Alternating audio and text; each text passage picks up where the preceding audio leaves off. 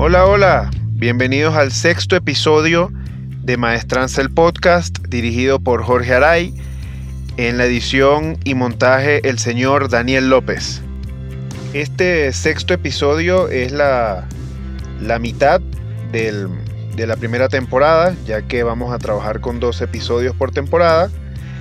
Y bueno, elegimos un tema bien interesante para conversar, para discutir como siempre, sobre alguna parte de la historia de Venezuela.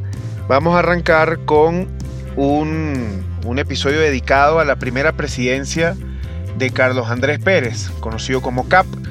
Carlos Andrés Pérez es un venezolano, aunque dirán, ¿por qué lo, por qué lo resalta si, si evidentemente fue un presidente de Venezuela? Pues bueno, Nicolás Maduro no es el único presidente con una nacionalidad eh, en controversia o en duda. Carlos Andrés también tuvo esta, esta característica. Se decía que él había nacido en Colombia, pero bueno, legalmente podemos decir que nació en el estado Táchira, en Rubio, el 27 de octubre de 1922 y finalizó su, su vida el 25 de diciembre del 2010 en la ciudad de Miami.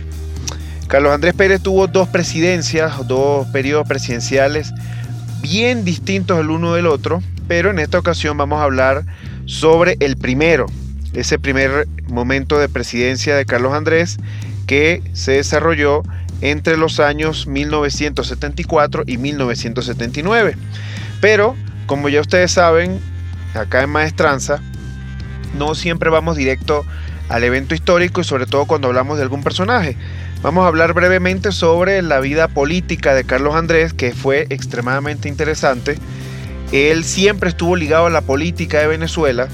Su mayor participación o su inicio en la participación de la política de Venezuela se dio durante el gobierno del general Marcos Pérez Jiménez. Recuerden que Marcos Pérez Jiménez fue un dictador, del cual también tendremos muchos episodios para dedicarle. Em, él se dedicó a perseguir de una forma muy violenta y muy agresiva a cualquier persona que tuviera muestras de, ideologías izquierdistas, que ya hablamos en ese episodio sobre Hugo Chávez. Así que en esta, eh, este Carlos Andrés Pérez, joven, tenía sus ideas, sus ideales izquierdistas, no radicales, pero tenía ideales izquierdistas. Recuerden que él es uno de los miembros más importantes del Partido Acción Democrática, uno de los partidos de mayor historia a lo largo de Venezuela y uno de los principales fundadores de la democracia venezolana. Y bueno, por estar ligado a estos movimientos políticos, él va a estar eh, exiliado de Venezuela en dos momentos. Uno de esos momentos, que, es el que nos vamos a dedicar ahorita a explicar, eh, fue cuando fue detenido por la Dirección Nacional de Seguridad. Eh, estuvo detenido en Venezuela un tiempo y luego lo expulsaron.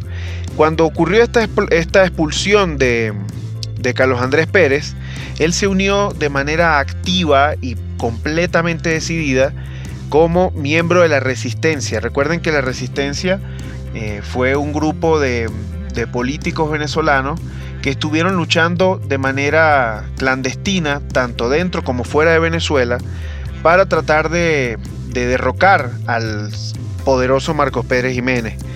Em, en esta expulsión, él va a estar en Cuba y se va a unir a Rómulo Betancourt, uno de los fundadores de, Acción Democrática y uno de los políticos más importantes que ha tenido Venezuela en su historia. Eh, él va a estar eh, en unión con, con, Rómulo Betancourt hasta la caída del presidente Carlos Prío Socarrás. Una vez que ocurre la caída del presidente cubano, porque sí, aunque, no lo, aunque no estemos acostumbrados, sí hubo otros líderes políticos antes de, del nefasto Fidel Castro, Raúl Castro, eh, quienes estuvieron dirigiendo a Cuba antes de que, ocurriera la, ocupación izquierdista eh, radical. Eh, Carlos Andrés Pérez tuvo que mudarse a Costa Rica hasta que cayó Marcos Pérez Jiménez. En Costa Rica él va a vivir con su familia, con sus hijos, Em, en, esta, en esta época de, de vida dentro de Costa Rica, él se va a dedicar al periodismo, igual va a seguir activo de manera política, ya les dije que él formaba parte de esta resistencia, obviamente desde el punto eh, lejano de Venezuela como exiliado y además mantenía una relación muy cercana con Rómulo Betancourt. Una vez que cae Marcos Pérez Jiménez, vuelve a Venezuela y forma parte del gobierno de Rómulo Betancourt en este inicio de la democracia. Eh, es importante que resaltemos algo. Cuando cae Pérez Jiménez el 23 de enero de 1958, renace una Venezuela.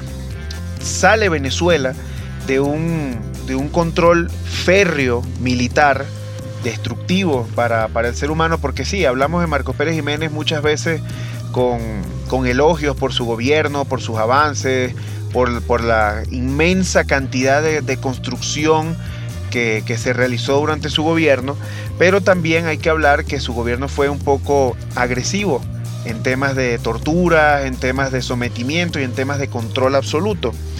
Cuando ocurre esta situación de, la caída de Marcos Pérez Jiménez, se da en el mismo año del 58 la firma de un pacto que se llamó el Pacto de Punto Fijo. Y de manera anecdótica les digo que el Pacto de Punto Fijo no se firmó en Punto Fijo, se firmó en Caracas en una casa llamada Punto Fijo.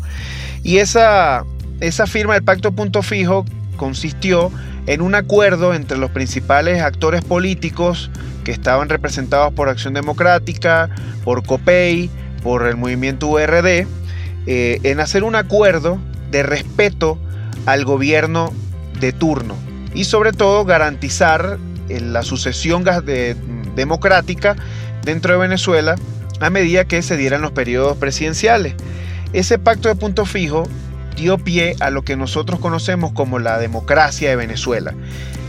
El gobierno de, Chávez, que bueno, todo lo que, lo que ellos no habían hecho lo tildaban de, errado, de, equivocado y de asqueroso, eh, siempre tuvo algo en contra del pacto de punto fijo, porque lo quisieron convertir en un acuerdo entre estos tres partidos para, para controlar la, la política venezolana sin deseos de entregárselo a otro, a, un, a otro grupo externo, pero la realidad no era esa, la realidad era la búsqueda del, del mantenimiento de la democracia.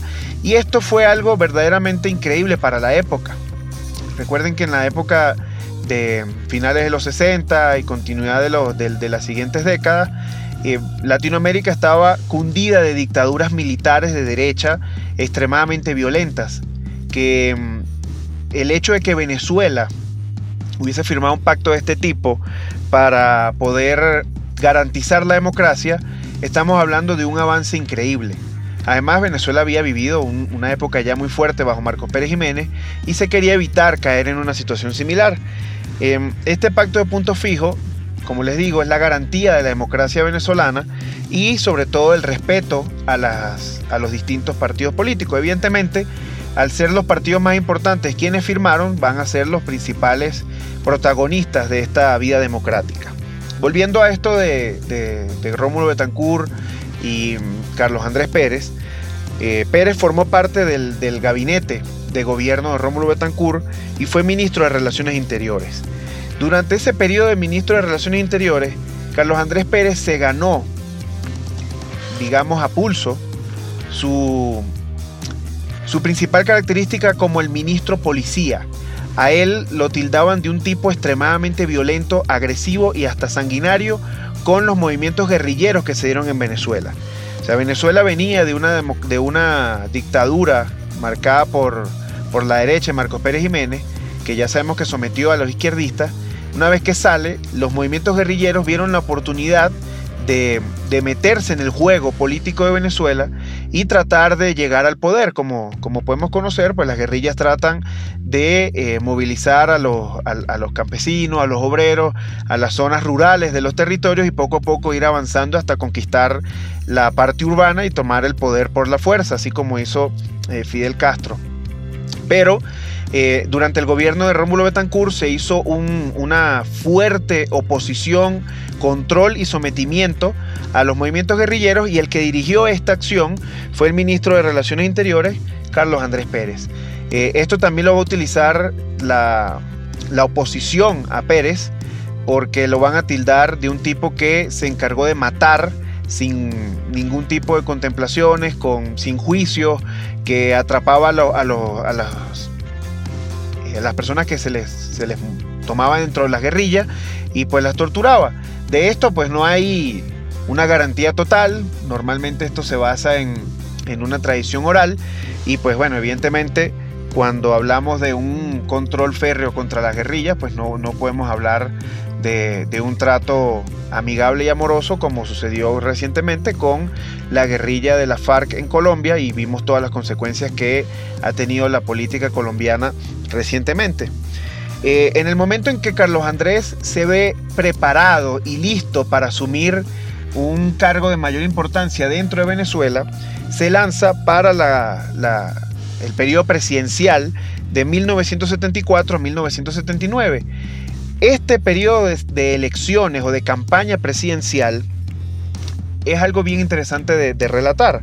Primero, los principales candidatos contra los que luchó, esa lucha entre comillas, ¿no? de Carlos Andrés Pérez eh, fue por parte del partido COPEI con el señor Lorenzo Fernández, que como manera anecdótica también podemos comentar que fue uno de los firmantes del, pacto de punto fijo. Estaba Jovito Villalba por el partido URD, también firmante del pacto de punto fijo. Y también estaba un señor que es más longevo que Matusalén, que es eh, José Vicente Rangel por el partido Más. Y como forma también de darle un círculo, estaba en la presidencia Rafael Caldera, quien era también uno de los firmantes del pacto de punto fijo. Esa, esa campaña presidencial fue bien interesante porque ya no mostraba a un, a un candidato eh, lejano que hacía una, una muestra mm, distanciada de, la población venezolana, sino que mostraba un Carlos Andrés Pérez que estaba con el pueblo. Hizo una campaña por radio y televisión extraordinaria, o sea, algo, algo que no se, había, no se había visto antes en Venezuela. Había un jingle, una canción creada por Chelique Sarabia, un extraordinario compositor venezolano, incluso ganador de, premios Grammy, quien lo, logró marcar un, hito en la historia presidencial o en la historia política de Venezuela porque comenzó a ser cada vez más atractivo el ser candidato presidencial. O sea, ya no estabas mostrando a una persona que estaba buscando un cargo público, estabas mostrando un producto. O sea, Carlos Andrés Pérez se estaba vendiendo como un producto y no, o sea, como una marca y no como una no como un líder político. ¿Y esto qué significa? Significa que las tomas de la campaña presidencial, Carlos Andrés siempre estaba rodeado de grandes cantidades de personas.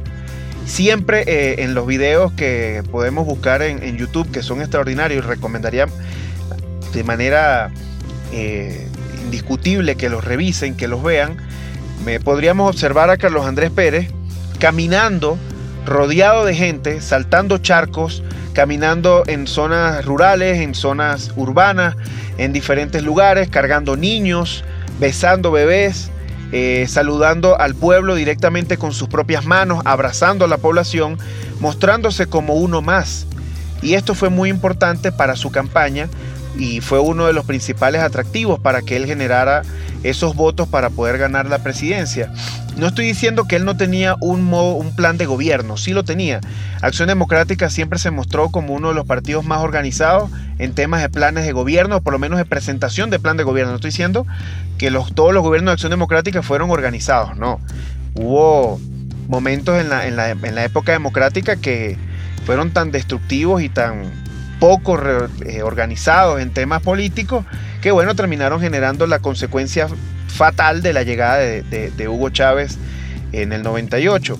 Pero esta, esta primera fase, pues, eh, Acción Democrática bajo la, la, guianza de la pipa de Rómulo Betancourt, había una organización política estructurada que tenía un sistema claro de, ideología política y de gobierno al momento de asumirlo. Em, sin embargo, esta característica populista, esta característica cercana de Carlos Andrés Pérez, hizo que la gente se enamorara del candidato. Y esto cambió también la historia política venezolana, porque comenzamos a ver al político como una persona que es tu amigo, que es tu cercano, que es una persona que se está lanzando para un cargo importante, pero que tiene esa característica de ser amigo.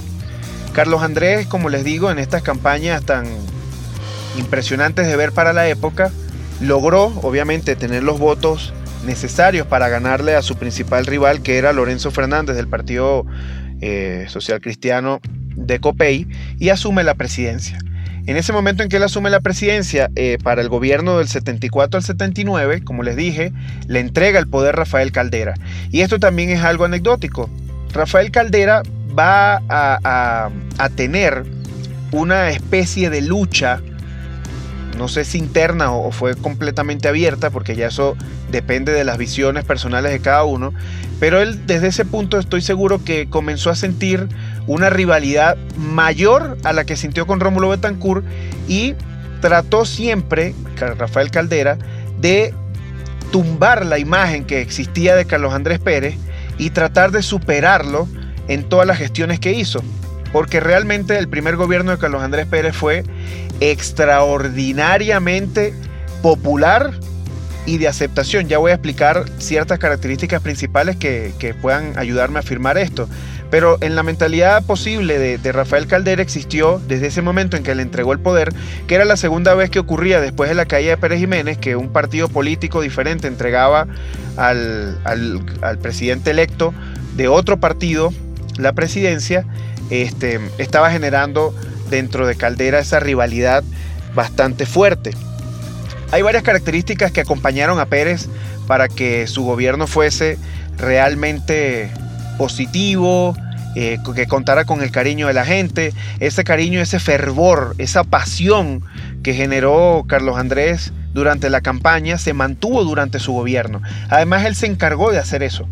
Él en, sus constantes apariciones públicas, porque esto también es importante resaltar, Carlos Andrés fue uno de los principales presidentes con mayor cantidad de apariciones en televisión y en radio, obviamente apartando a, la Mortadela Galáctica, pero eh, Carlos Andrés sí se mostró mucho en televisión y ese fervor que se veía en la campaña cuando lo acompañaban caminando se veía también durante su presidencia. Uno de los, de los principales eh, eh, hechos y eventos que hicieron que, Carlos Andrés pudiera realizar toda la gestión que hizo fue el barril de petróleo. El barril de petróleo estaba a 2 dólares y subió a 14 dólares. Hoy en día esto nos parece poco absurdo e incluso hasta insignificante, porque llegamos a tener en algún momento el barril de petróleo en más de 100 dólares. Pero para la época que estemos hablando de, un, de un crecimiento siete veces por encima de lo que estábamos acostumbrados, significó para Venezuela una, un proceso de, de, emborracharnos de poder económico, de poder adquisitivo, que nos marcó mentalmente. Y digo nos marcó, aunque yo no haya vivido esa época, pero nos marcó a todos como, como nación y nos marcó tan fuerte que hasta recién, hasta eh, años recientes, seguimos pensando que Venezuela es un país poderosamente rico, cuando no lo es actualmente. Entonces, el hecho de que el barril de petróleo haya aumentado siete veces su precio, significa que el gobierno de Carlos Andrés tuvo la posibilidad de hacer y deshacer en temas económicos todo lo que le dio la gana.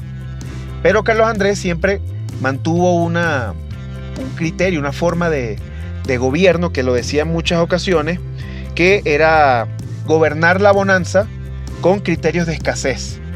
Eso lo decía, pero la realidad fue distinta. Sin embargo, es bien interesante tener esta, esta anécdota de esta frase que él decía constantemente, porque quizás de haberlo hecho de esa manera, los frutos de su gobierno hubiesen sido igual muy buenos, pero las consecuencias a mayor largo plazo hubiesen sido todavía mejores. Durante su periodo de gobierno, él tuvo la posibilidad de nacionalizar el hierro en el año 75. apenas tenía un año en el poder y ya nacionalizó una industria importante. Cuando hablamos de nacionalización, nosotros, los que no vivimos esta época, pensamos y nos imaginamos un sistema como el que hacía Chávez, que tomaba las, industrias y prácticamente las robaba y convertía todo en un sistema caótico y destructor. En esta situación de Carlos Andrés Pérez estamos hablando de un proceso de nacionalización serio, responsable y adecuado en el que se sentó a negociar con los dueños de las industrias, con las empresas extranjeras, para lograr la compra de la industria y ponerla a producir en manos 100% venezolanas en temas operativos, gerenciales y administrativos, que obviamente se iba a hacer de una manera progresiva. No fue inmediato el proceso, pero eh, logró llegar a acuerdos importantes y esto demuestra también una característica de Carlos Andrés Pérez. Él todo lo que hizo en este primer gobierno quiso hacerlo por las vías correctas. O sea, no intentó apropiarse o adueñarse de, la realidad por, esa, por esa potencia de, popularidad que tenía, sino que trató siempre de estar bien asesorado, de estar eh, rodeado de, de, las personas adecuadas que le dieran las recomendaciones adecuadas para él poder ejercer el poder de una manera responsable. Ojo, no estoy diciendo que su gobierno no tuvo corrupción, es difícil separar gobiernos latinoamericanos de la corrupción. Pero como estamos hablando de su sistema de gobierno y de su proceso, pues vamos a mantenernos siempre por una línea de lo que logró y de lo que hizo. Al año siguiente de nacionalizar el hierro, es decir, en el 76, se da el gran bombazo. Yo le, esto es un nombre que yo estoy inventando en este momento, el gran bombazo. ¿Qué significa esto para mí el gran bombazo? Nacionalizar el petróleo, señores. Esto sí es algo increíble para la época. Yo les había dicho en, los episodios anteriores, hablando sobre la, participación de Venezuela en la Segunda Guerra Mundial, que Venezuela no tenía la, potestad de, administrar su petróleo porque se habían dado concesiones desde el momento en que explotó el Sumaque 1, que fue, uno de los, fue el primer pozo petrolero que demostró la potencia eh, petrolera de Venezuela. En este momento, el 76, Carlos Andrés, siguiendo esta, este proceso de negociación, de compra y de adquisición de todo el parque industrial que incluye la producción petrolera, generó también la nacionalización del petróleo y la creación de PDVSA. Y esto es importante, esto es muy importante. Aparte, él sabía también manejar el simbolismo. Él hizo la declaración o la, o, el ejecútese de la nacionalización del petróleo justo al lado del pozo Sumaque 1. Y, es bien importante que, aprovechemos las imágenes de esta situación, búsquenlas por favor, les, invito a que aprovechemos que hay eventos históricos que podemos ver. Em, el momento en que Carlos Andrés anuncia la nacionalización del petróleo, termina su discurso que fue muy emotivo, se iza la bandera y corre abrazarse con, las personas que estaban allí, con los obreros petroleros y con las personas que estaban allí participando de, la actividad política. Es muy emotivo y en verdad a, nosotros quienes vivimos eh, con familias muy, muy dedicadas de lleno y, de, en plena em, en pleno auge petrolero eh, que vivimos gracias a, a, la gran empresa, la gran industria que fue PDVSA, ver esto es emocionante, porque significó el cierre inmediato e inicio de un nuevo proceso económico para Venezuela.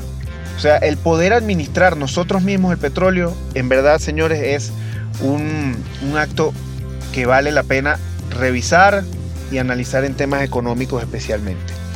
Aparte de esto, Carlos Andrés también tuvo muchos, eh, muchas diversidades de acciones en su gobierno. Una de las, de las anecdóticas más interesantes que normalmente no se habla, porque obviamente una persona que nacionalizó el hierro, que nacionalizó el petróleo, que impulsó y aumentó la producción de acero en, el sur de, de Venezuela, quizás hay otras cosas que no se nombran tanto porque no le damos tanta importancia, pero sí lo son. En su gobierno se dieron la mayor declaración de parques nacionales para proteger estos, estos lugares, estos ambientes y, esta diversidad de fauna y flora que existe, que existe en Venezuela, pues la mayor cantidad de, decretos de parques nacionales se dieron durante este gobierno de Carlos Andrés Pérez y eso le hizo ganar premios internacionales por su reconocimiento a, a la importancia de los temas ambientales. Otro punto importante es que él va a crear la beca Gran Mariscal de Ayacucho en el año 75. La beca Gran Mariscal de Ayacucho fue la oportunidad para que los estudiantes venezolanos, los jóvenes venezolanos, adultos venezolanos, pudieran estudiar en el exterior, generar un aprendizaje especializado, actualizado y de verdadera relevancia para luego venir a Venezuela a ejecutarlo. Este proceso de la beca, pues obviamente siempre, como les dije ya hace unos minutos atrás, eh, siempre va a haber actos de corrupción de por medio, pero es importante que señalemos que el proceso de selección no era muy complicado. O sea, usted no tenía ningún tipo de requisito complicado, sino el de demostrar con un documento real y, verificable, obviamente, que usted había sido aceptado en una universidad en el exterior para estudiar eh, estudios de tercer nivel, licenciaturas, ingenierías o eh, estudios de posgrado también. La única condición que usted firmaba, porque la, beca Gran Mariscal de Ayacucho incluía toda la cobertura del estudiante, es decir, traslados, viáticos, pago de los estudios al 100%, eh, y sobre todo tener una, capacidad económica para, poderte mantener en el, en el, exterior, la condición que tú firmabas era que tenías que volver a Venezuela y aplicar tus conocimientos por una cantidad de años establecida. O sea, algo que era realmente justo, pero que también le daba la posibilidad a gente de toda Venezuela, no solo de Caracas, sino de toda Venezuela, de salir de, de sus realidades a estudiar y profundizarse. Aparte, muchos de los becarios de la Gran Mariscal de Ayacucho fueron después eh, miembros de los, de los diferentes gabinetes de gobierno, de, de, las sucesivas presidencias que existieron y de la propia presidencia de Carlos Andrés Pérez, también estuvo eh, conformada por becarios en su, segunda, en su segundo proceso de gobierno, que bueno, como les dije, vamos a conversar después. En temas políticos, Carlos Andrés también significó un cambio importante para lo que se venía haciendo. Existía algo que se llamaba la doctrina Betancourt. La doctrina Betancourt consistía en no tener ningún tipo de relación diplomática, política, con eh, gobiernos que no tuvieran libertades plenas. Carlos Andrés no fue que, le llevó la contraria, sino que simplemente tuvo posibilidades de relacionarse con gobiernos como el de, el de Torrijos en Panamá, con el cual incluso llegó a ser una muy buena relación y para que sepan, Carlos Andrés fue una pieza fundamental en el proceso de nacionalización del Canal de Panamá. El Canal de Panamá estaba en manos de Estados Unidos, era, eh, era un monopolio de, la empresa del Canal de Panamá y solamente pagaba algunas regalías al, Estado panameño. Torrijos dirigió esta acción de, de poder nacionalizar el canal y buscó ayuda. Y en el país de Venezuela existía un presidente que era brutalmente popular, no solo dentro de su territorio, sino también afuera, porque todo lo que hizo Carlos Andrés Pérez tuvo repercusiones y consecuencias en el exterior. Carlos Andrés era un tipo que llamaba mucho la atención, porque no era el típico presidente eh, extremadamente formal, serio, circunspecto, no, era un tipo muy carismático, un tipo que por donde iba llegaba alzando los brazos, parecía un pájaro en, intención de volar, siempre estaba saludando, siempre estaba sonriendo, era un hombre que le encantaba hablar y aparte según sus personas cercanas, era alguien que siempre estaba investigando la realidad política del, del mundo para actualizarse. Él intervino en muchísimas instituciones internacionales, generando respeto para Venezuela y obviamente para su figura. Eh, incluso tuvo relaciones con la Unión Soviética, eh, tuvo relaciones con Cuba. Eh, o sea, su gobierno no solamente fue un renacer para Venezuela fronteras adentro, sino también fronteras afuera. para Carlos Andrés fue importante el proceso de nacionalización del Canal de Panamá, lo tomó como un proyecto propio y fue uno de los, de los principales vínculos con la presidencia de Estados Unidos, con la cual tenía una extraordinaria relación y se logró llegar a un acuerdo dentro del Senado estadounidense para permitir que el canal de Panamá pasara, a manos panameñas. Eso también nos demuestra que Carlos Andrés trató no solo de ayudar al venezolano, sino también a las personas que estaban en Latinoamérica. Cuando hablamos también de esta relación internacional de, Carlos Andrés, también debemos hablar de la posibilidad de recepción, así como Eleazar López Contreras recibió a los judíos, como relaté en el episodio de Venezuela en la Segunda Guerra Mundial, Carlos Andrés va a recibir también a muchas personas que huían de estas dictaduras. Uno de los países que más eh, personas, eh, país del que más personas lograron emigrar y llegar a Venezuela fue de Chile. Y él los recibió en Venezuela y, les, y garantizó sus derechos y también les ayudó en sus procesos de eh, adaptación y de documentación legal en Venezuela. Así que no solamente estamos hablando de alguien que señalaba al mundo dónde estaba Venezuela, sino que también los invitaba a venir a esta Venezuela. Venezuela va a tener varios sobrenombres en esta época. Una de esas va a ser la Venezuela saudí. ¿Por qué la Venezuela saudí? Bueno, porque en los países árabes, que sabemos que hay también unas cuencas casi inagotables de petróleo liviano y extraliviano, generan demasiadas riquezas en estos lugares, en estos países eh, como, como Arabia Saudí, los Emiratos Árabes Unidos, etc. Venezuela vivió una época como esa y el venezolano pudo salir a viajar. No es que antes no viajaba, sino que el hecho de tener un, inmenso incremento dentro del Producto Interno Bruto, permitió al venezolano vivir la experiencia de viajar fuera del país, de tener una vida extraordinariamente cómoda, de tener acceso a los dólares, viajar, conocer, hacer turismo, estudios a través de la, gran, de la beca Gran Mariscal de Ayacucho o de cualquiera de las, de las, de las oportunidades que tenían por eh, el ingreso económico. Obviamente para poder tener un ingreso económico que te permita viajar, tienes que tener trabajo. Es decir, el gobierno de Carlos Andrés logró con todo este proceso de nacionalización, con todo este proceso de crecimiento económico, eh, logró reducir increíblemente la tasa de desempleo y la tasa de, eh, del porcentaje de personas que vivían de una manera miserable a, a unos niveles bastante bajos que permitían al venezolano común, es decir, al venezolano de clases medias bajas, medias altas, poder tener la experiencia de conocer otros países, de conocer otras nacionalidades e incluso de esta época nace una frase que todavía hoy decimos y que, nos, que quizás muchos no saben que vienen de este momento, que es el está barato, dame dos. Esto viene de esta época. ¿Por qué? Porque había dinero. Había ingresado muchísimo dinero a Venezuela en esta época y Venezuela podía darse una vida que hasta el momento no lo había hecho nunca. Obviamente todo este sistema de gobierno que estamos hablando, que yo estoy diciendo y afirmando que fue positivo por las nacionalizaciones, por la tasa de desempleo baja, por la tasa de, personas viviendo de manera miserable muy baja, eh, la posibilidad de estudiar afuera, las becas al 100%, eh, todo lo que tiene que ver con la política eh, internacional del presidente, porque eso también cuesta. O sea, al decir que, Carlos Andrés Pérez viajó por el mundo, no fue un gasto pagado de su bolsillo, fue un gasto del Estado.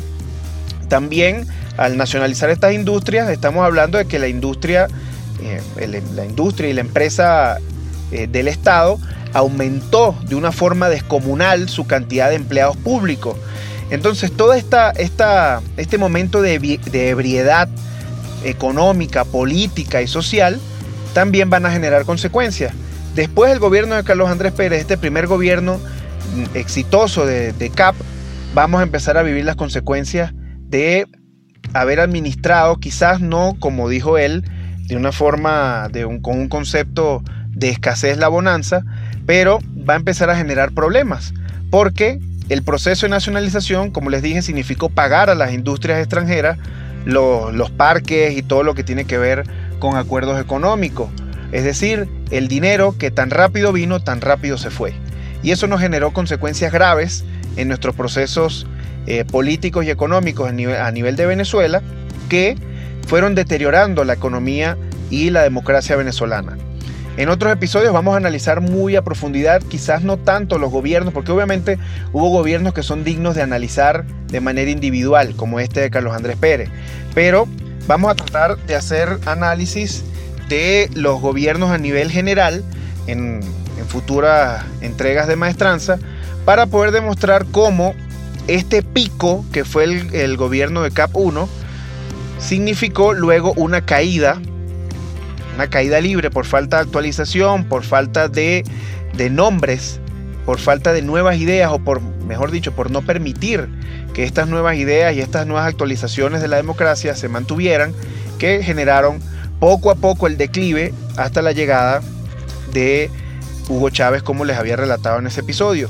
Entonces, a manera de conclusión, ¿el gobierno de Carlos Andrés Pérez fue positivo? Sí fue positivo. El gobierno de Carlos Andrés Pérez fue un gobierno populista de gran aceptación, también, es cierto. Es un gobierno que podemos catalogar de importante en la historia del siglo XX venezolano, indiscutiblemente. Pero todo esto generó unas consecuencias que terminaron siendo nefastas para el territorio venezolano. Y cuando digo esto es que muchos de los que nacimos después, eh, incluso en la década posterior al gobierno de Carlos Andrés Pérez, fuimos criados con la concepción de que Venezuela era esa misma Venezuela del 74 al 79, que esa Venezuela poderosa económicamente, con reconocimientos internacionales increíbles, con una riqueza inagotable en temas monetarios, en temas de, dólares, se mantuvo así y la realidad era que eso fue una, un fondo de pantalla o un protector de pantalla para aquellos quienes que puedan recordar que antes elegíamos en las pantallas de nuestros computadores un fondo que luego al mover el mouse o apretar una tecla desaparecía, eso fue lo que ocurrió con el primer gobierno de Carlos Andrés Pérez. Fue un, un protector de pantalla que nosotros los venezolanos nos creímos y todavía lo tenemos dentro de nuestro, de nuestro ser más interno. O sea, nosotros no podemos culpar a, a, la, a la, actualidad de, esa, de ese tema del veneco, entre comillas, ya sabemos lo que, lo que conversamos, lo que es el veneco actualmente, en, en el episodio, de, de, en el segundo episodio de Maestranza sobre Simón Bolívar, pero este, de esta, de esta época en la que el venezolano se sentía superior, se sentía increíble, invencible y sobre todo irresistible, viene desde, desde 1975 en adelante. Es decir, también nos afectó mentalmente, nos afectó como nación, como pueblo. Y esto es importante dejarlo como, una, como una reflexión de este sexto episodio de Maestranza. Lo vamos a poder conseguir de una manera sencilla en Internet, sino también hablar de estas consecuencias que significan para nosotros, los venezolanos como nación, el hecho de haber tenido un gobierno tan poderoso en temas económicos que generó tantos cambios que incluso nos cambió la mentalidad.